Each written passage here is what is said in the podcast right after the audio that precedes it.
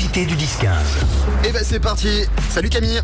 Salut Théo. Je suis très content de te recevoir Camille. Euh, tu as le compte Instagram La Minute Culture. Tout à fait. Et c'est toujours moi qui présente les invités. Je te laisse te présenter. Qu'est-ce que tu fais sur ce compte Alors c'est un compte où je parle euh, de peinture, euh, d'histoire de l'art Ouais. et euh, chaque semaine je décrypte un artiste, une œuvre d'art pour le rendre accessible au public. Alors ouais, je, je précise, c'est hyper accessible, ça parle vraiment à tout le monde. Tu prends des, des œuvres, des œuvres d'art plus ou moins connues, et donc on décrypte ces œuvres d'art. Euh, T'as aussi sorti un livre il y a pas longtemps. Oui, qui s'appelle Léonard Frida et les autres aux éditions du Chêne. On va parler tout ça avec toi. Reste bien par là, Camille. On va aussi écouter Coldplay dans un instant sur euh, Voltage et puis David Guetta. Merci d'avoir choisi la radio parisienne. Si vous avez des questions pour Camille, c'est parti. On attend vos messages 07 80 80 64 64. David Guetta, I'm Good avec Bébé Rexa. Vous êtes sur la et unique radio parisienne Voltage. Voltage, on parle expo à faire en ce moment à Paris. L'invité du 10-15. Et qui de mieux que Camille du compte Instagram La Minute Culture pour parler de ça? Euh, Camille, tu, tu, euh, tu as fait des expositions en ce moment à Paris, notamment l'exposition Rosa Bonheur. Oui, au musée d'Orsay, donc Rosa Bonheur, c'est une grande peintre animalière euh, Ouais. du 19e siècle. Donc euh, figure très connue de son temps, un peu oubliée malheureusement ensuite euh, parce que bon, euh, c'est- les femmes sont un peu pa- passent un peu à la trappe généralement quand on parle d'histoire de l'art. Et là, elle est vraiment remise euh, sur le devant de la scène avec cette grande rétrospective à Orsay. Alors qu'est-ce qu'on peut voir justement là-bas? Eh Bien, comme c'est une peintre animalière, on voit beaucoup d'animaux. Donc, Rosa Bonheur, elle a, elle a vécu avec les animaux. Elle avait une ménagerie. euh, Donc, elle- on voit euh, de nombreuses peintures. Alors, les plus connues, c'est des peintures qui montrent des, des- des animaux euh, de, de la ferme, donc des, des bœufs, des bœufs notamment. Et puis, euh, une grande peinture qui s'appelle Le marché aux chevaux, qui est spectaculaire, qui fait partie de ses chefs-d'œuvre. Et puis, euh, des animaux un peu, un peu moins communs, des lions notamment, qu'elle a peint euh, euh, avec, euh, avec, euh, en, réussi- en réussissant à rendre la psychologie des, des animaux. Et c'est- hyper agréable à Ça faire. peut être très cool à faire avec les enfants ça. Oui, oui, exactement. Comme on voit plein de chiens, de chats même, c'est hyper sympa de, de pouvoir le faire en famille. euh, C'est un bon moment. Sur l'hôtel de ville aussi, c'est alors c'est sur le parvis de l'hôtel de ville ou, ou c'est dans l'hôtel de ville carrément à Paris? Dans l'hôtel de ville. L'exposition capitale. Exactement. C'est gratuit sur réservation, donc hyper cool. Ouais. Et ça retrace euh, l'histoire euh, de, de l'art urbain à Paris. Donc Et on- Ah, c'est pas mal ça. il y en a une aussi qui a l'air très très bien en ce moment. Je, euh, je crois que Virgile, tu as très envie de la faire. Ouais. C'est l'atelier des euh, à l'atelier des Lumières l'exposition sur Tintin. Oui, alors euh, c'est un- les, les expos immersives, euh, il y a des pour et des contre. Moi, je suis pas toujours fan, mais là, pour le coup, je trouve que ça se prête hyper bien. Enfin, Tintin se prête très bien à ce sujet. Euh, c'est intemporel déjà. Tout le monde connaît Tintin, les adultes, les enfants, donc on retombe assez facilement euh, en enfance. Et puis le lieu se prête bien, il est assez grand, les enfants peuvent courir partout, donc c'est plutôt agréable à faire en famille également. Alors l'atelier des lumières, si vous connaissez pas encore, c'est alors je sais plus dans quel C'est dans le arrondissement, 11e, il me c'est dans- semble, hein, si oui, c'est dans le bêtises. 11e. Tu dis. Ouais. En fait, c'est un espèce de grand hangar euh, avec des colonnes un peu partout et il est plongé dans le noir. Et il faut savoir qu'en fait sur ces sur ces murs dans le noir, c'est projeté des, des œuvres d'art qui prennent euh, qui, ça. qui prennent vie. Notamment par exemple bah, les BD Tintin, c'est animé, tout ça, c'est super bien à faire en famille. Moi, j'avais été voir l'exposition, je crois que c'était sur Van Gogh à l'époque. C'était trop trop bien. Euh, et puis alors, tu l'as pas encore faite, mais il y a une exposition. Je crois que c'est au Grand Palais, hein, c'est ça? Euh, alors exactement, toujours dans la veine des expos immersives, le Grand Palais a créé euh, une succursale immersive à, Ber- à Bastille Ouais. et en ce moment on peut voir euh, une expo sur Venise. Donc c'est l'expo que, que j'attends de faire prochainement avec impatience. Donc expo immersive sur Venise au Grand Palais, ça a l'air trop cool. Pour voyager, c'est pas mal ça. Et en plus de ça, le bon plan, c'est qu'on peut aller aussi au musée gratuitement en ce moment. On va en reparler dans un instant sur Voltage. Reste bien par là, Camille. Le temps d'écouter Kalema. Voici Tiamo. L'invité du 10-15. Ouais, je suis très content aujourd'hui de recevoir Camille du compte Instagram La Minute Culture. Euh, Camille, on en parlait hors antenne. En fait, il y a plein de, de moyens aussi d'aller au musée gratuitement euh, sur Paris.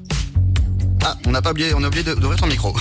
Pardon, alors oui je suis là. Euh, oui, alors il y a plein de moyens d'aller au musée, et plus généralement de voir des œuvres d'art gratuitement dans Paris. Donc bien sûr il y a énormément de... Enfin l'astuce la plus connue, c'est que le premier dimanche du mois, il y a énormément de musées qui sont, qui sont ouverts gratuitement euh, au public. Donc euh, le Centre Pompidou, Orsay, l'Orangerie, enfin vraiment les, les très grands musées.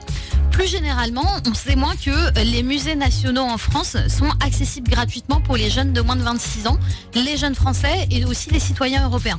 Alors, je me suis posé la question, est-ce que c'est jusqu'à 26 ans ou c'est 26 ans compris Alors j'ai toujours entendu moins de 26 ans. Essaye de donc, euh, gratter. ça doit être, ça doit être jusqu'à 25. Parce que j'avais, j'ai fêté mes 26 ans il y a quelques, il y a quelques mois et je me suis dit, est-ce que ça passe C'est trop encore tard, au, c'est trop au. Louvre Je suis pas sûr.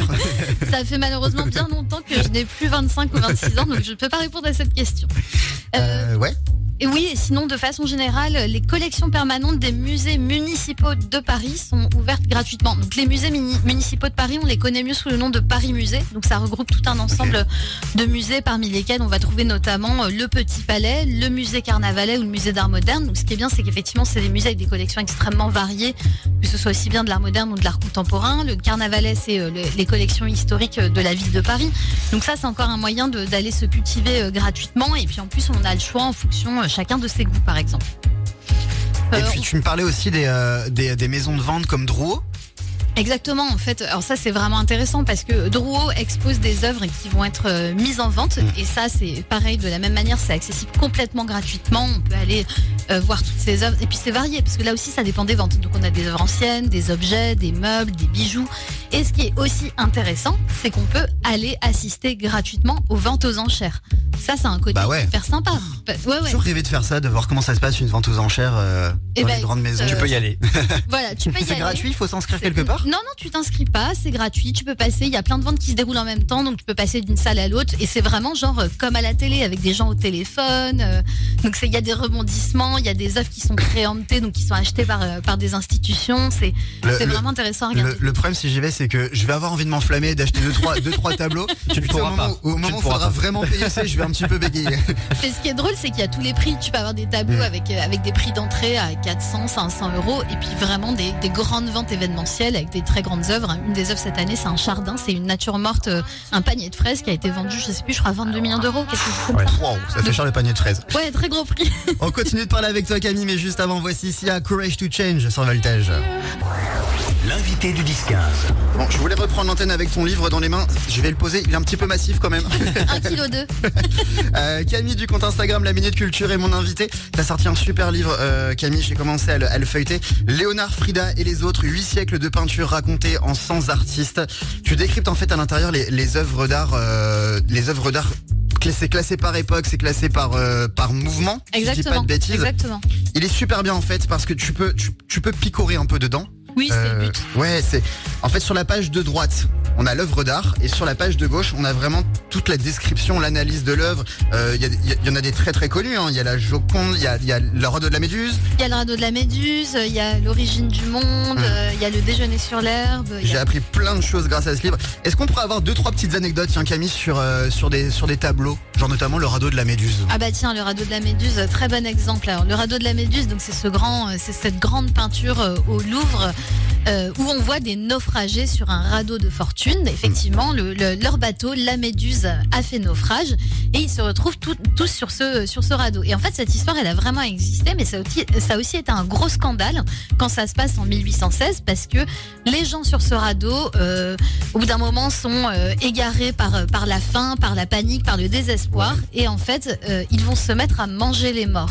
Donc c'est une sombre histoire de cannibalisme qui est vraiment horrible. Et en fait, il y a deux personnes qui seront qui, qui étaient à bord de ce radeau, qui- parce que le- les, les personnes seront euh, seront rescapées, seront secourues. D'accord. Et parmi ces personnes, il y a Coréard et Savigny, deux personnes qui vont euh, faire le récit de ce naufrage et faire le récit de ce cannibalisme. Et ça va complètement défrayer la chronique sous Louis XVIII à l'époque. C'est un gros scandale.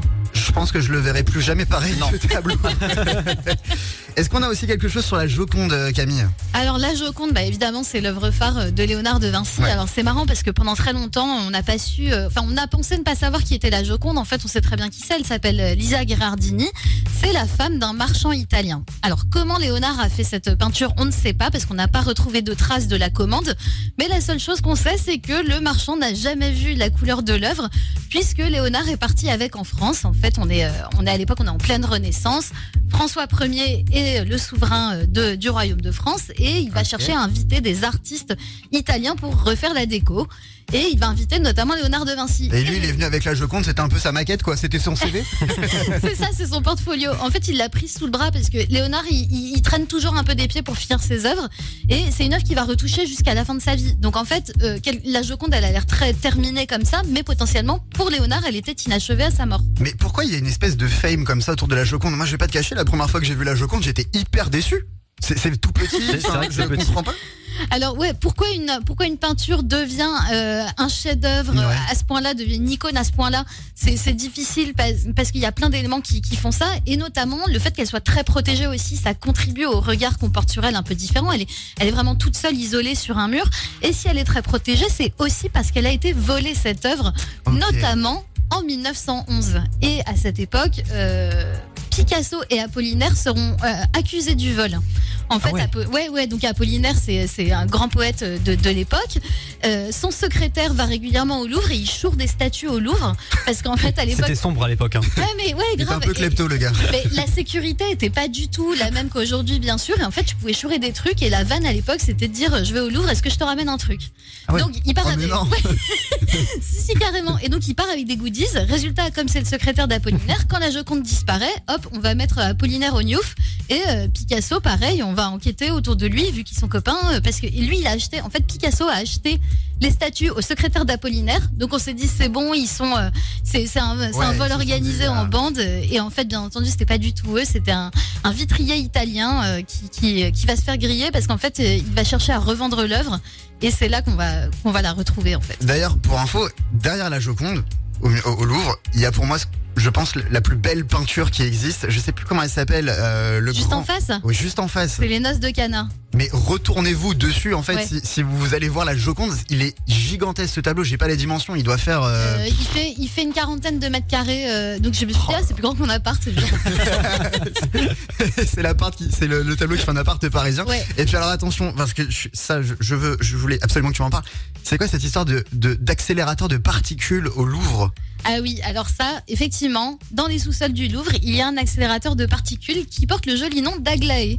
En fait, euh, au sous-sol, il y a, il y a un, un laboratoire qui s'appelle le C2RMF, c'est le laboratoire de- d'analyse des, des- des- des musées de France, qui accueille des œuvres d'art. Et en fait, on va euh, les soumettre à un bombardement de particules grâce à cet, euh, grâce à cet accélérateur pour créer des imageries scientifiques. Alors, les imageries scientifiques, ça permet de voir ce qui se passe dans le tableau, derrière la peinture, derrière la couche picturale. Donc, regardez la toile, si elle a été déchirée, s'il y a, des, s'il y a, des, s'il y a déjà des premiers dessins sous l'œuvre, et ça permet de comprendre la technique des artistes. Et donc en fait, ouais, c'est, euh, c'est, ça, ça permet d'analyser le tableau sans le détruire, sans, sans quoi que ce soit. Exactement. Quoi. C'est ce qu'on appelle une technique non invasive chez les scientifiques. J'étais super content de te recevoir, euh, Camille. Tu as sorti donc ce super livre, Léonard, Frida et les autres. N'hésitez pas à l'acheter pour euh, Noël, même si vous êtes novice en, en œuvre d'art, en peinture. C'est, c'est vraiment super. Vous apprenez pour tout le monde. On apprend plein de choses, c'est super facile à, lire, à, à lire. Euh, je te propose qu'on se quitte avec une musique, Camille.